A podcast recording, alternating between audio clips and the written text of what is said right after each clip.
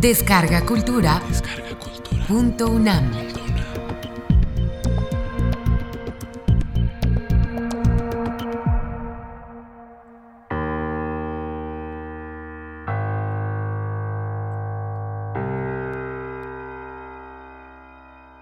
La novela de Don Sandalio, jugador de ajedrez. Miguel de Unamuno.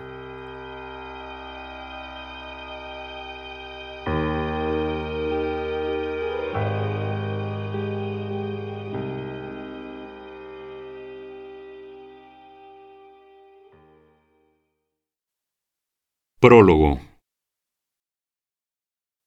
No hace mucho recibí carta de un lector, para mí desconocido, y luego copia de parte de una correspondencia que tuvo con un amigo suyo, y en que éste le contaba el conocimiento que hizo con un don Sandalio, jugador de ajedrez, y le trazaba la característica del don Sandalio. Sé, me decía mi lector, que anda usted a la busca de argumentos o asuntos para sus novelas o nivolas. Y ahí va uno en estos fragmentos de cartas que le envió. Como verá, no he dejado el nombre, lugar en que los sucesos narrados se desarrollaron. Y en cuanto a la época, bástele saber que fue durante el otoño e invierno de 1910. Ya sé que no es usted de los que se preocupan de situar los hechos en lugar y tiempo, y acaso no le falte razón. Poco más me decía, y no quiero decir más a modo de prólogo o aperitivo. 1. 31 de agosto de 1910. Ya me tienes aquí, querido Felipe, en este apacible rincón de la costa y al pie de las montañas que se miran en la mar. Aquí, donde nadie me conoce, ni conozco, gracias a Dios, a nadie. He venido, como sabes, huyendo de la sociedad de los llamados prójimos o semejantes, buscando la compañía de las olas de la mar y de las hojas de los árboles, que pronto rodarán como aquellas. Me ha traído, ya lo sabes, un nuevo ataque de misantropía, o mejor, de antropofobia, pues a los hombres, más que los odio, los temo. Y es que se me ha exacerbado aquella lamentable facultad que, según Gustavo Flaubert, se desarrolló en los espíritus de su Bouvard y su Pécuchet, y es la de ver la tontería y no poder tolerarla. Aunque para mí no es verla, sino oírla. No ver la tontería, Betis, sino oír las tonterías que día tras día e irremisiblemente sueltan jóvenes y viejos, tontos y listos. Pues son los que pasan por listos los que más tonterías hacen o dicen aunque sé bien que me retrucarás con mis propias palabras, aquellas que tantas veces me has oído, de que el hombre más tonto es el que se muere sin haber hecho ni dicho tontería alguna. Aquí me tienes haciendo, aunque entre sombras humanas, que se me cruzan alguna vez en el camino, de Robinson Crusoe, de solitario. ¿Y no te acuerdas cuando leímos aquel terrible pasaje del Robinson, que cuando éste, Yendo una vez a su bote, se encontró sorprendido por la huella de un pie desnudo de hombre en la arena de la playa. Quedóse como fulminado, como herido por un rayo, thunderstruck, como si hubiera visto una aparición. Escuchó, miró en torno de sí sin oír ni ver nada. Recorrió la playa y tampoco. No había más que la huella de un pie dedos, talón, cada parte de él. Y volvióse Robinson a su madriguera, a su fortificación, aterrado en el último grado, mirando tras de sí a cada dos o tres pasos, confundiendo árboles y matas, imaginándose a la distancia que cada tronco era un hombre y lleno de antojos y agüeros. Qué bien me represento a Robinson. Huyo, no de ver huellas de pies desnudos de hombres, sino de oírles palabras de sus almas revestidas de necedad, y me aíslo para defenderme del roce de sus tonterías. Y voy a la costa a oír la rompiente de las olas, o al monte a oír el rumor del viento entre el follaje de los árboles. Nada de hombres, ni de mujer, claro. A lo sumo algún niño que no sepa aún hablar, que no sepa repetir las gracias que les han enseñado, como a un lorito, en su casa, sus padres. 2. 5 de septiembre. Ayer anduve por el monte conversando silenciosamente con los árboles. Pero es inútil que huya de los hombres. Me los encuentro en todas partes. Mis árboles son árboles humanos. Y no solo porque hayan sido plantados y cuidados por hombres, sino por algo más. Todos estos árboles son árboles domesticados y domésticos. Me he hecho amigo de un viejo roble. Si le vieras, Felipe, si le vieras. ¡Qué héroe! Debe de ser muy viejo ya. Está en parte muerto. Fíjate bien. Muerto en parte, no muerto del todo. Lleva una profunda herida que le deja ver las entrañas al descubierto. Y esas entrañas están vacías. Está enseñando el corazón. Pero sabemos, por muy someras nociones de botánica, que su verdadero corazón no es ese, que la savia circula entre la albura del leño y la corteza. Pero cómo me impresiona esa ancha herida con redondeados rebordes. El aire entra por ella y orea el interior del roble, donde, si sobreviene una tormenta, puede refugiarse un peregrino, y donde podría albergarse una anacoreta o un diógenes de la selva. Pero la savia corre entre la corteza y el leño y da jugo de vida a las hojas que verdecen al sol. Verdecen hasta que amarillas y ahornagadas se arremolinan en el suelo y, podridas al pie del viejo héroe del bosque, entre los fuertes brazos de su raigambre, van a formar el mantillo de abono que alimentará las nuevas hojas de la venidera primavera. Y si vieras qué brazos los de su raigambre, que hunde sus miles de dedos bajo tierra, unos brazos que agarran a la tierra como sus ramas altas agarran al cielo. Cuando pase el otoño, el viejo roble quedará desnudo y callado. ¿Creerás tú? Pero no, porque le tiene abrazado una hiedra también heroica. Entre los más someros tocones de la raigambre, y en el tronco del roble se destacan las robustas o roblizas venas de la hiedra, y ésta trepa por el viejo árbol y le reviste con sus hojas de verdor brillante y perenne. Y cuando las hojas del roble se rindan a la tierra, le susurrará cantos de invierno el vendaval entre las hojas de la hiedra. Y aún muerto el roble, verdecerá al sol, y acaso algún enjambre de abejas ponga su colmena en la ancha herida de su seno. No sé por qué, mi querido Felipe, pero es el caso que este viejo roble empieza a reconciliarme con la humanidad. Además, ¿por qué no he de decírtelo? Hace tanto tiempo que no he oído una tontería, y así, a la larga, no se puede vivir. Me temo que voy a sucumbir. 3. 10 de septiembre. No te lo decía, Felipe. He sucumbido. Me he hecho socio del casino, aunque todavía más para ver que para oír. En cuanto han llegado las primeras lluvias. Con mal tiempo, ni la costa ni el monte ofrecen recursos, y en cuanto al hotel, ¿qué iba a hacer en él? ¿Pasarme el día leyendo o mejor releyendo? No puede ser. Así es que he acabado por ir al casino. Paso un rato por la sala de lectura, donde me entrego más que a leer periódicos, a observar a los que los leen. Porque los periódicos tengo que dejarlos enseguida. Son más estúpidos que los hombres que los escriben. Hay algunos de estos que tienen cierto talento para decir tonterías, pero para escribirlas. Para escribirlas ninguno. Y en cuanto a los lectores, hay que ver qué cara de caricatura ponen cuando se ríen de las caricaturas. Me voy luego del salón en que todos estos hombres se reúnen, pero huyo de las tertulias o peñas que forman. Las astillas de conversaciones que me llegan me hieren en lo más vivo de la herida que traje al venir a retirarme, como a estación de cura, a este rincón costero y montañés. No, no puedo tolerar la tontería humana, y me dedico con la mayor discreción posible a hacer el oficio de mirón pasajero de las partidas de tresillo, de tute o de mus. Al fin estas gentes han hallado un modo de sociedad casi sin palabra.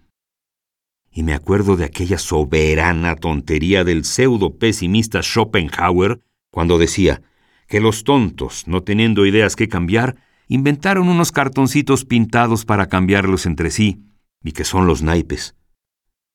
Pues si los tontos inventaron los naipes, no son tan tontos, ya que Schopenhauer ni aun eso inventó, sino un sistema de baraja mental que se llama pesimismo, y en que lo pésimo es el dolor, como si no hubiera el aburrimiento, el tedio, que es lo que matan los jugadores de naipes. 4. 14 de septiembre. Empiezo a conocer a los socios del casino, a mis consocios, pues me he hecho a ser socio, aunque transeúnte, claro es que de vista y me entretengo en irme figurando lo que estarán pensando. Naturalmente que mientras que se callan, porque en cuanto dicen algo, ya no me es posible figurarme lo que puedan pensar. Así es que en mi oficio de mirón, prefiero mirar las partidas de tresillo a mirar las de mus, pues en estas hablan demasiado. Todo es barullo de envido, quiero, cinco más, diez más, órdago. Me entretiene un rato pero luego me cansa. El órdago, que parece es palabra vascuense, que quiere decir ahí está, me divierte bastante, sobre todo cuando se lo lanza el uno al otro en ademán de gallito de pelea.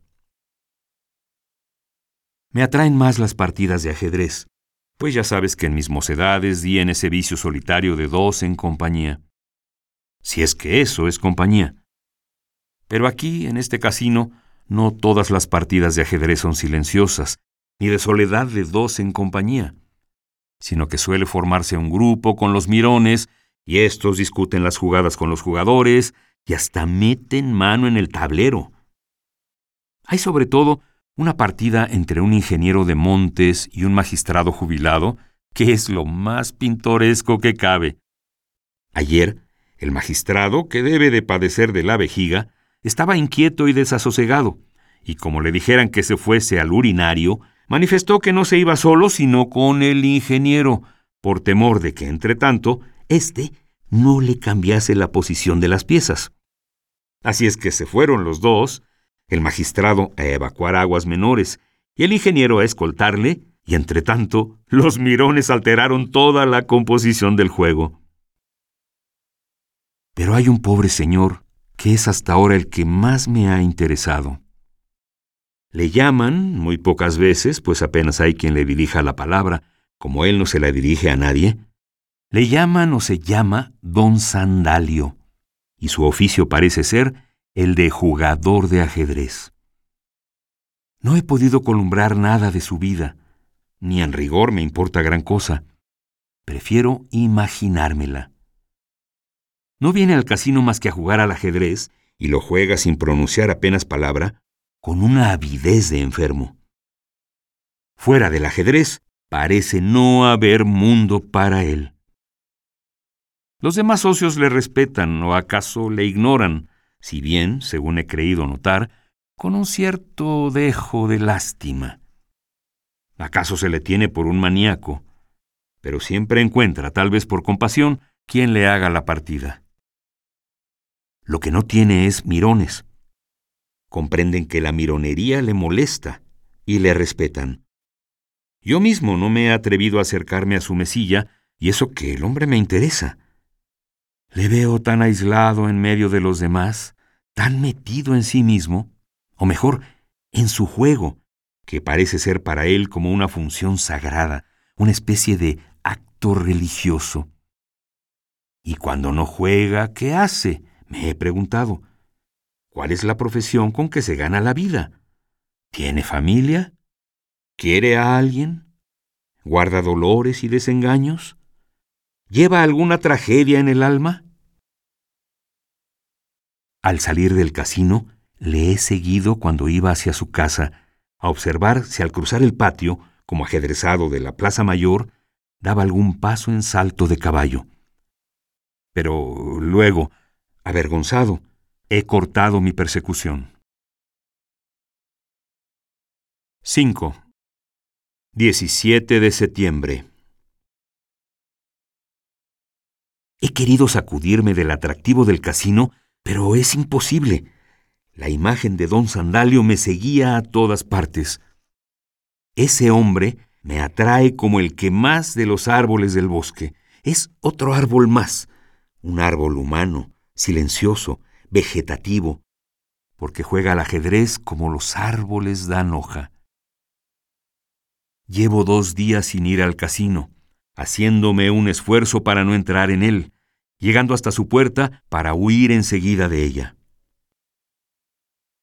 Ayer fui por el monte, pero al acercarme a la carretera por donde van los hombres, a ese camino calzado que hicieron hacer por mano de siervos, de obreros alquilados, los caminos del monte los han hecho hombres libres, libres, con los pies, Tuve que volver a internarme en el bosque. Me echaron a él todos esos anuncios con que han estropeado el verdor de la naturaleza. Hasta a los árboles de los bordes de la carretera los han convertido en anunciadores. Me figuro que los pájaros han de huir de esos árboles anunciantes, más aún que de los espantapájaros que los labradores ponen en medio de los sembrados.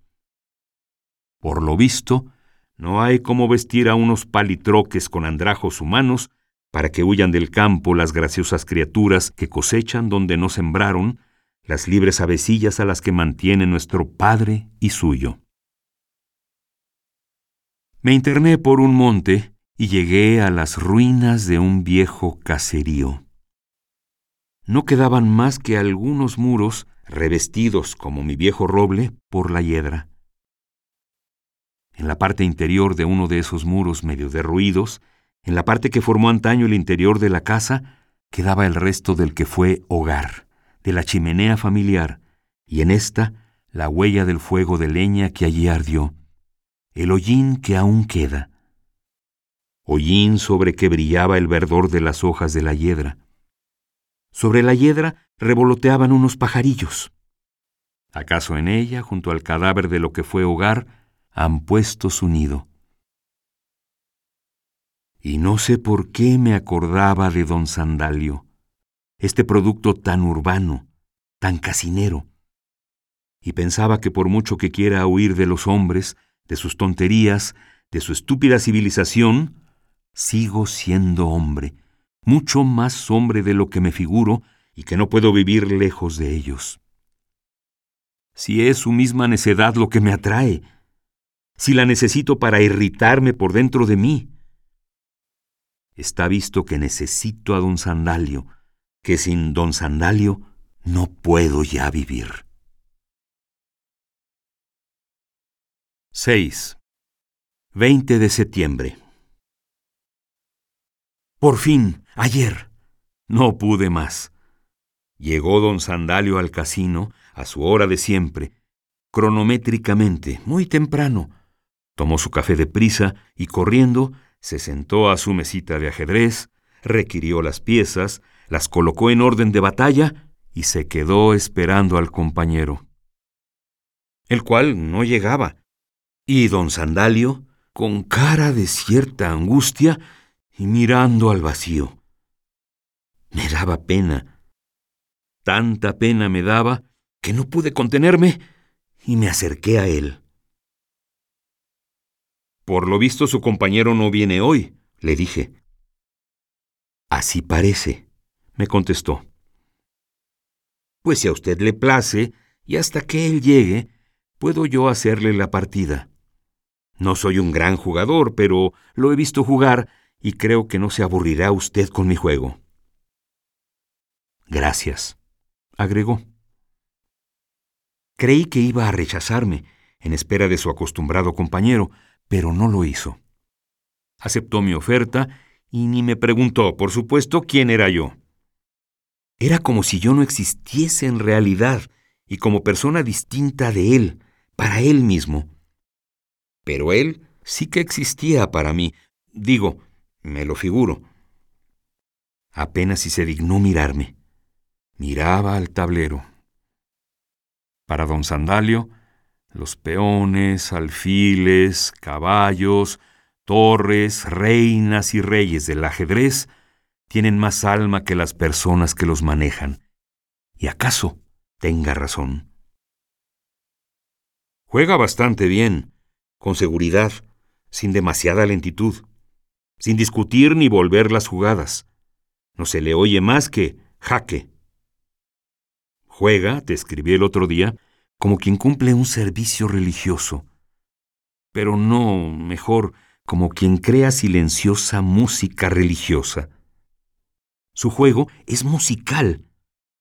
Coge las piezas como si tañera en un arpa, y hasta se me antoja oírle a su caballo no relinchar, esto nunca, sino respirar musicalmente cuando va a dar un jaque.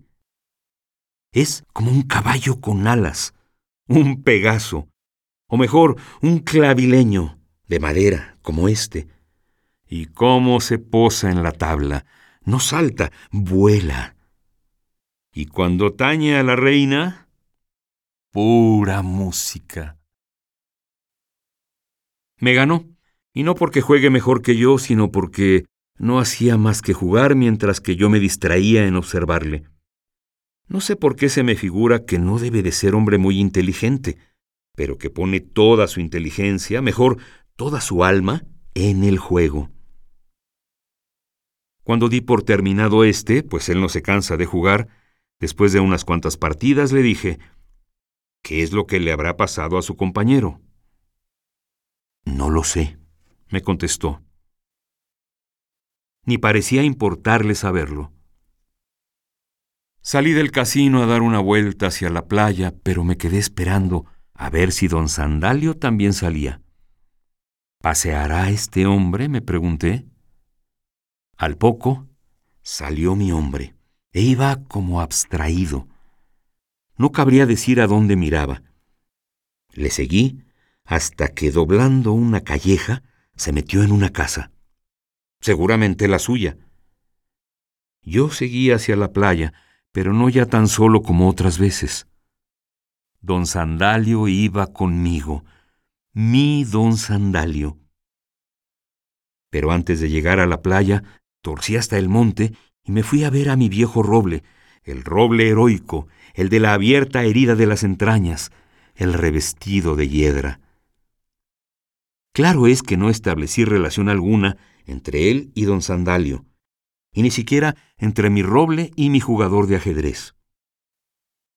Pero este es ya parte de mi vida. También yo, como Robinson, He encontrado la huella de un pie desnudo de alma de hombre en la arena de la playa de mi soledad. Mas no he quedado fulminado ni aterrado, sino que esa huella me atrae. ¿Será huella de tontería humana? ¿Lo será de tragedia? ¿Y no es acaso la tontería la más grande de las tragedias del hombre? 7. 25 de septiembre. Sigo preocupado, mi querido Felipe, con la tragedia de la tontería, o más bien de la simplicidad. Hace pocos días oí, sin quererlo, en el hotel, una conversación que ésta sí que me dejó como fulminado. Hablaban de una señora que estaba a punto de morir y el cura que la asistía dijo, Bueno, cuando llegue al cielo, no deje de decir a mi madre en cuanto la vea, que aquí estamos viviendo cristianamente para poder ir a hacer la compañía. Y esto parece que lo dijo el cura, que es piadosísimo, muy en serio. Y como no puedo por menos que creer que el cura que así decía creía en ello, me di a pensar en la tragedia de la simplicidad, o mejor, en la felicidad de la simplicidad. Porque hay felicidades trágicas, y di luego en pensar si acaso mi don Sandalio no es un hombre feliz. Volviendo al cual, a don Sandalio, tengo que decirte que sigo haciéndole la partida. Su compañero anterior parece que se marchó de esta villa, lo cual es sabido no precisamente por don Sandalio mismo, que ni habla de él, ni de ningún otro prójimo, ni creo que se haya preocupado de saber si se fue o no, ni quién era. Lo mismo que no se preocupa de averiguar quién soy yo, y no será poco que sepa mi nombre.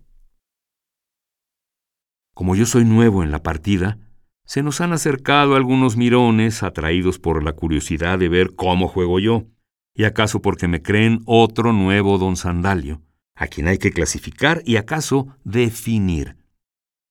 Y yo me dejo hacer.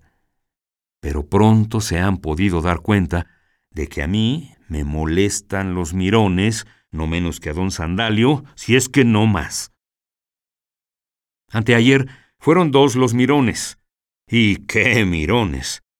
Porque no se limitaron a mirar o a comentar de palabra las jugadas, sino que se pusieron a hablar de política, de modo que no pude contenerme y les dije, Pero se callarán ustedes. Y se marcharon. Qué mirada me dirigió don Sandalio. Qué mirada de profundo agradecimiento. Llegué a creer que a mi hombre le duele la tontería tanto como a mí. Acabamos las partidas y me fui a la costa a ver morir las olas en la arena de la playa sin intentar seguir a don Sandalio, que se fue, sin duda, a su casa. Pero me quedé pensando si mi jugador de ajedrez creerá que terminada esta vida, se irá al cielo, a seguir allí jugando por toda una eternidad con hombres o con ángeles. 8. 30 de septiembre. Le observo a don Sandalio alguna preocupación. Debe ser por su salud, pues se le nota que respira con dificultad. A las veces se ve que ahoga una queja. Pero ¿quién se atreve a decirle nada? Hasta que le dio una especie de vaído. Si usted quiere, lo dejaremos, le dije. No, no, me respondió. Por mí no. Jugador heroico, pensé. Pero poco después agregué, ¿por qué no se queda usted unos días en casa? ¿En casa? me dijo. Sería peor. Y creo, en efecto, que le sería peor quedarse en casa. ¿En casa? ¿Y qué es su casa? ¿Qué hay en ella? ¿Quién vive en ella? Abrevié las partidas, pretextando cualquier cosa, y le dejé con un Que usted se alivie, don Sandalio. Gracias, me contestó. Y no añadió mi nombre, porque de seguro no lo sabe. Este mi don Sandalio, no el que juega al ajedrez en el casino, sino el otro, el que me ha metido en el hondón del alma, el mío, me sigue ya a todas partes. Sueño con él, casi sufro con él.